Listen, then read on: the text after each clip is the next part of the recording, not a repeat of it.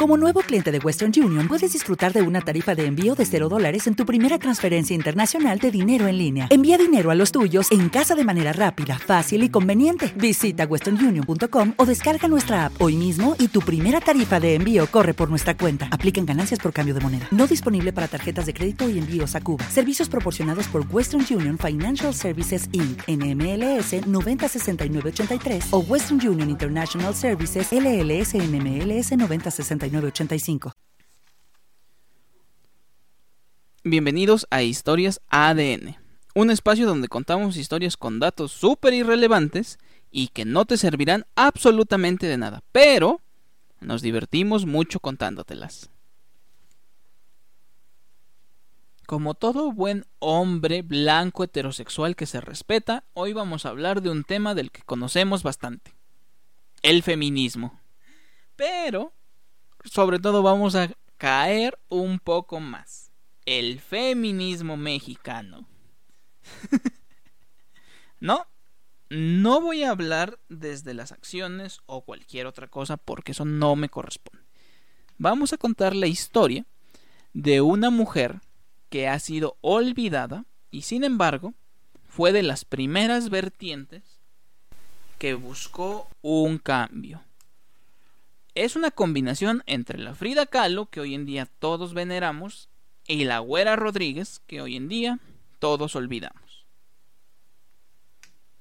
Pero antes, quiero hablarles de otra persona. Antonio Rivas Mercado. Si han escuchado alguna vez ese nombre, es muy probable que estudiaron arquitectura. Y si lo conocen sin necesidad de haber estudiado, es porque viven en La Guerrero. Antonio Rivas Mercado, arquitecto mexicano, que muchos podrán decir era el favorito de Porfirio Díaz. Y la realidad es que no. Fue director de la Academia de San Carlos, que es un poco diferente, pero nunca llegó a ser pelado por Porfirio Díaz. Hay una historia que dice que él concursó para construir el Teatro de México. Sí, el Palacio de Bellas Artes. Pero, de las tres propuestas que él presentó, solo una le puso su nombre. Y a la que le puso su nombre, quedó en tercer lugar. Primero y segundo, al no tener nombre, no fueron ganadoras, pero quedaron en primero y segundo. De modo que el ganador fue Adamo Boari, un italiano bastante talentoso también y encargado de construir el Teatro de México. Segundo lugar fue quien se encargó de construir el Palacio de Gobierno, que hoy es el Monumento a la Revolución, y para nuestro querido Antonio Rivas Mercado quedó el Ángel de la Independencia. Y antes de todo esto podemos decir, sí, también hizo obra en Guanajuato. Pero, dentro de la historia que les voy a decir, solo dice, ah, sí, y construyó una estación de tren y un teatrito en Guanajuato. Antonio Rivas Mercado tardó casi cuatro años en construir el Ángel de la Independencia, y hoy en día es un monumento tan icónico para marchas, celebraciones mundialistas, celebraciones políticas, celebraciones civiles, tomas de fotografía, pero la obra más grande de Antonio Rivas Mercado fue su hija, Antonieta Rivas Mercado. Antonieta Rivas Mercado nació en 1900. Nació con el siglo. Y, conforme fue pasando su vida, sufrió del primer problema. Su madre no la quería. ¿Por qué? Porque salió un poquito más de la descendencia de su madre con origen oaxaqueño. Dicho de otra forma, que le gustaría escuchar a tantos de noches era morena. Y la madre se dedicó en criar y preparar para la vida social a su hija mayor, ya que ésta pues podía tener mucha más gracia y encantar a los demás. Dada esta situación, Antonieta se crió entre los libros y estudios de su tío Alberto Rivas Mercado. Sumado a esto y con los aprendizajes de su padre, ella se involucró en el mundo de los hombres. Leía filosofía, estudiaba sobre arquitectura y sobre arte, cosas que hasta en ese momento las mujeres se involucraban muy poco. Llega el momento de construir la estatua, la Victoria Alada, que decoraría la obra principal de Antonio Rivas Mercado. Se fueron a París. Ya que el hombre estaba muy ocupado y tenía que ir toda su familia, Antonieta se dedicó, o mejor dicho, la inscribieron a una academia de baile. Y viendo su talento, viendo su calidad, fue creciendo poco a poco. Punto y aparte, la modelo o musa que se utilizaría para construir la Victoria Alada no estaba presente. Y en una idea un poquito alebrestada de Antonio Rivas Mercado, tomó el busto de su hija para crear el rostro del ángel de la independencia. Pero continuemos con las clases de ballet. Y continuó y continuó. Asimismo, el ángel continuó y continuó en su elaboración. Una vez que estaba terminado el ángel, la maestra o institutriz de Antonieta les indicó que la niña tenía un talento nato para bailar, tanto que podía llegar a ser la primera extranjera en ser primer bailarina de la Academia de Ballet de París. Esto, según el caso de Benjamin Button, se logró hasta 60 años después, con Daisy. Y la realidad es que sí, la Academia de Ballet de París era súper exigente y ella podía marcar historia ahí. Pero sus padres no quisieron dejar a una niña de 7 años en París, sola, de modo que volvieron a México. Podría agregar otros chismes como que la esposa de Antonio Rivas Mercado le fue infiel y llegó a vender propiedades de él para escapar con su amante con ese dinero. Podría agregar otros como que Antonio Rivas Mercado le puso sus chingadazos a protestantes de la academia, algo que debería ser todo director. y que de las últimas acciones que hizo como director de esa academia fue mandar a su alumno más privilegiado a estudiar al extranjero. Y con privilegiado me refiero a talentoso. ¿Sí? A Diego Rivera.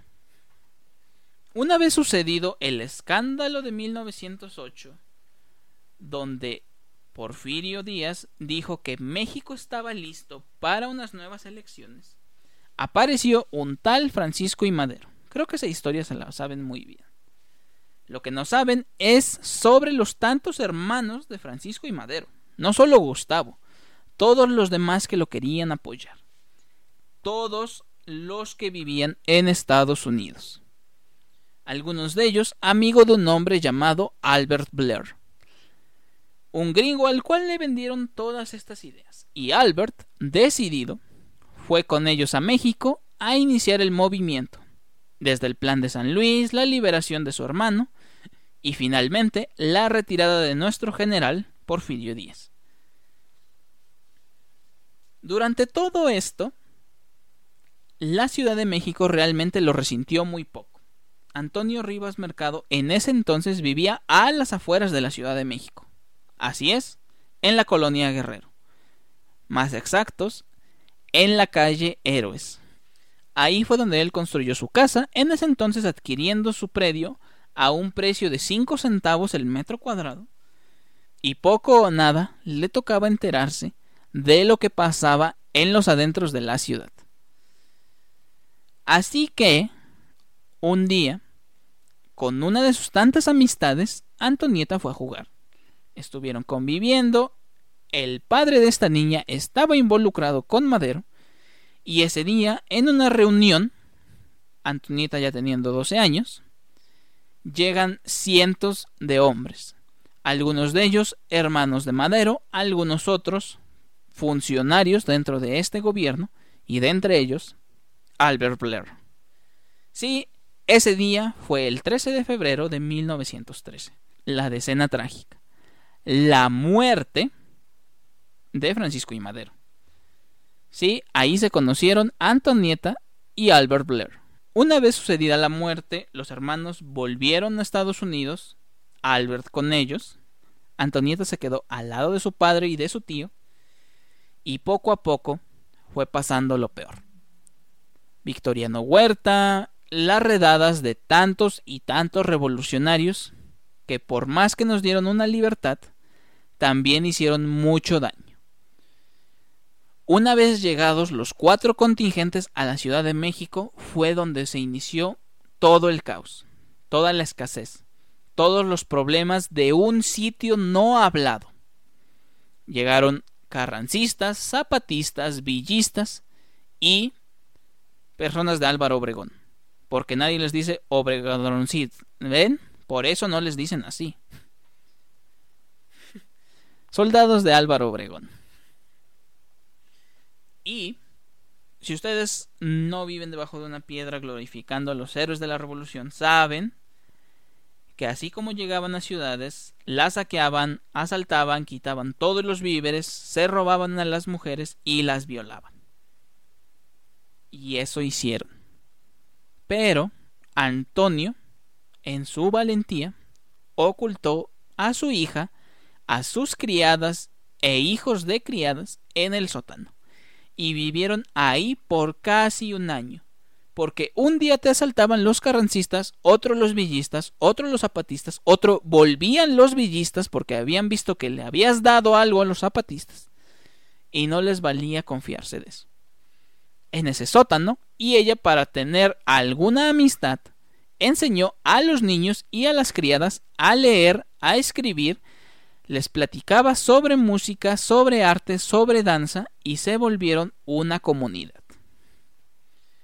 Una vez terminado esto, con la caída de Huerta y con la constitución de 1917, los hermanos Madero volvieron a México y con ello Albert Blair. Albert Blair buscando a una mujer que había conocido, la cual se decía era la más bella ahora, la cual se murmuraba, hija de un arquitecto, con el encanto y con el temple de una mujer fuerte. Y sí, Albert Blair y Antonieta Rivas Mercado se casaron. Tuvieron un hijo al que llamaron Donald Blair, en honor al padre de Albert, y ya que con la victoria y tomando territorios que a nadie le importaban, tal vez hasta la fecha, se fueron a la frontera de Coahuila, donde le habían destinado parte de esa tierra a Albert. Ahí vivieron, ahí criaron a su hijo, pero Antonieta se daba cuenta de que no vivía en un mundo ideal.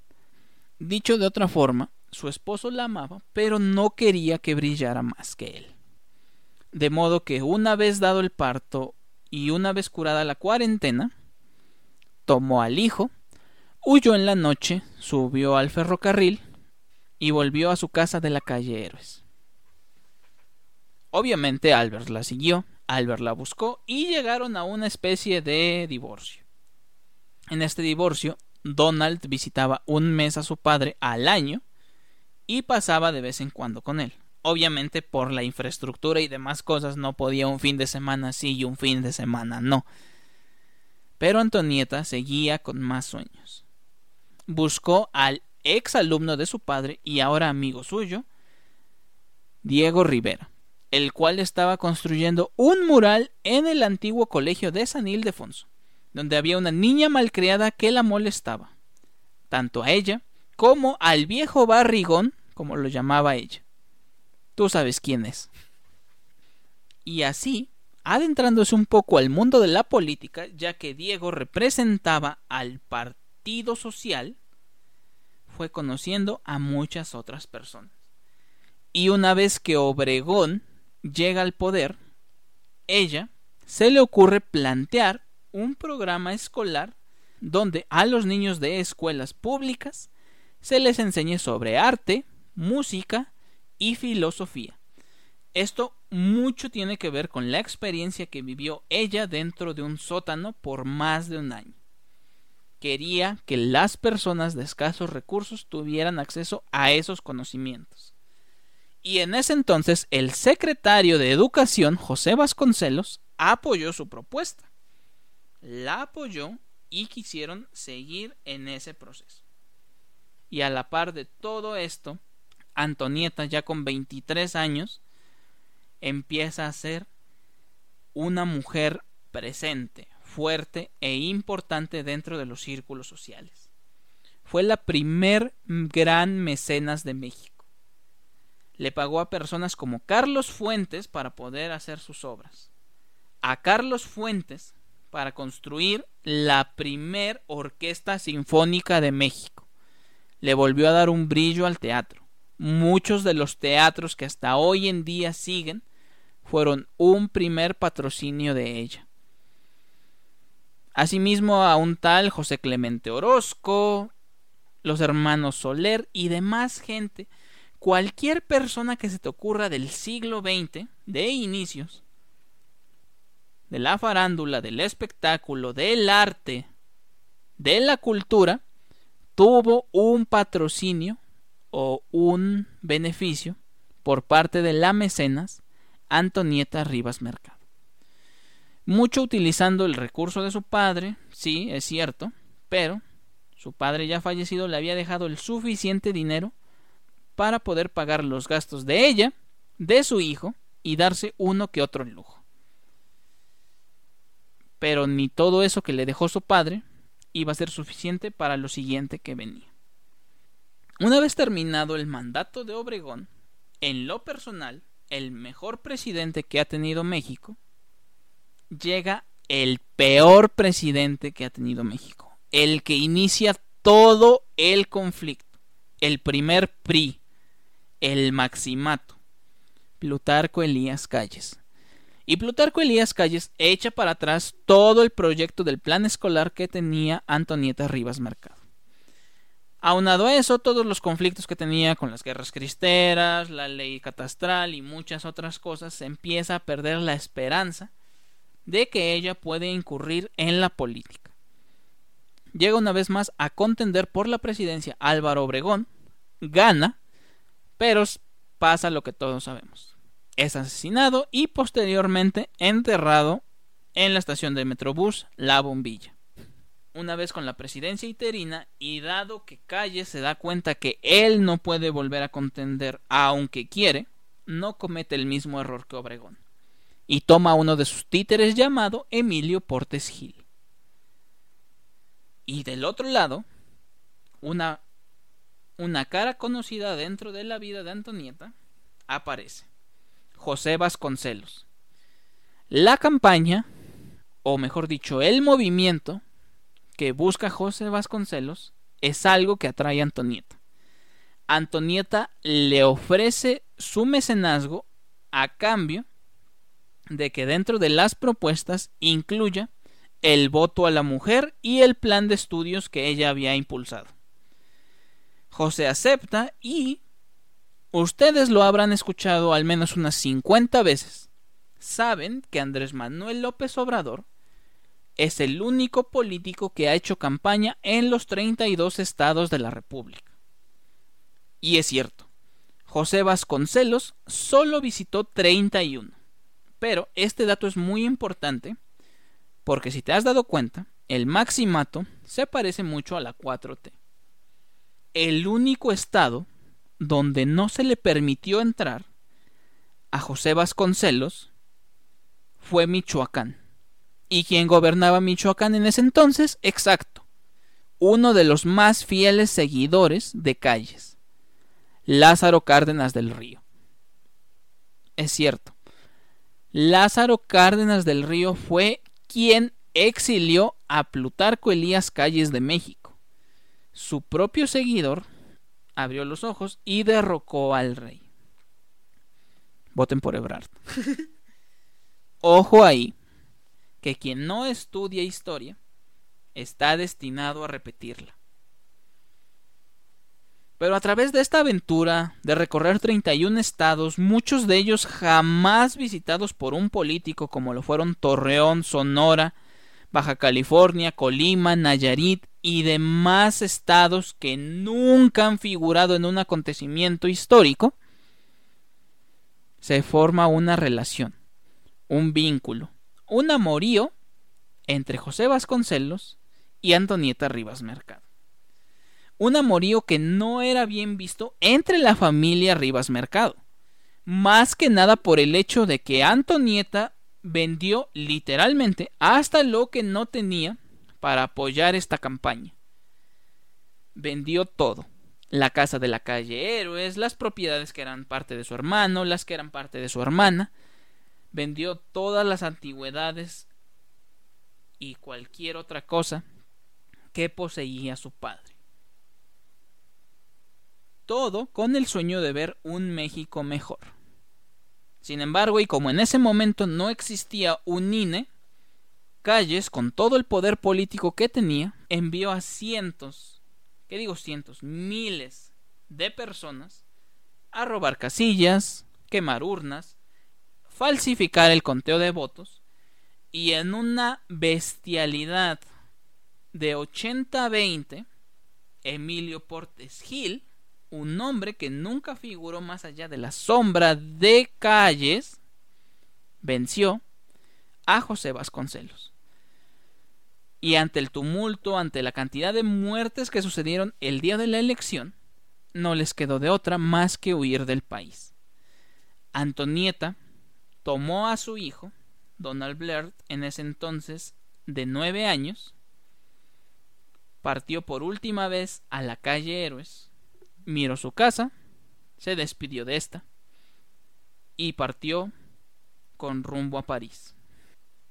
Dos años después de toda esta situación, en 1931, Antonieta se vuelve a encontrar en París con José Vasconcelos.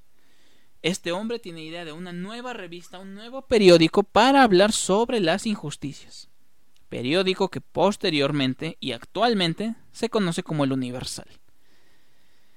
Pero se da cuenta que ya no es lo mismo.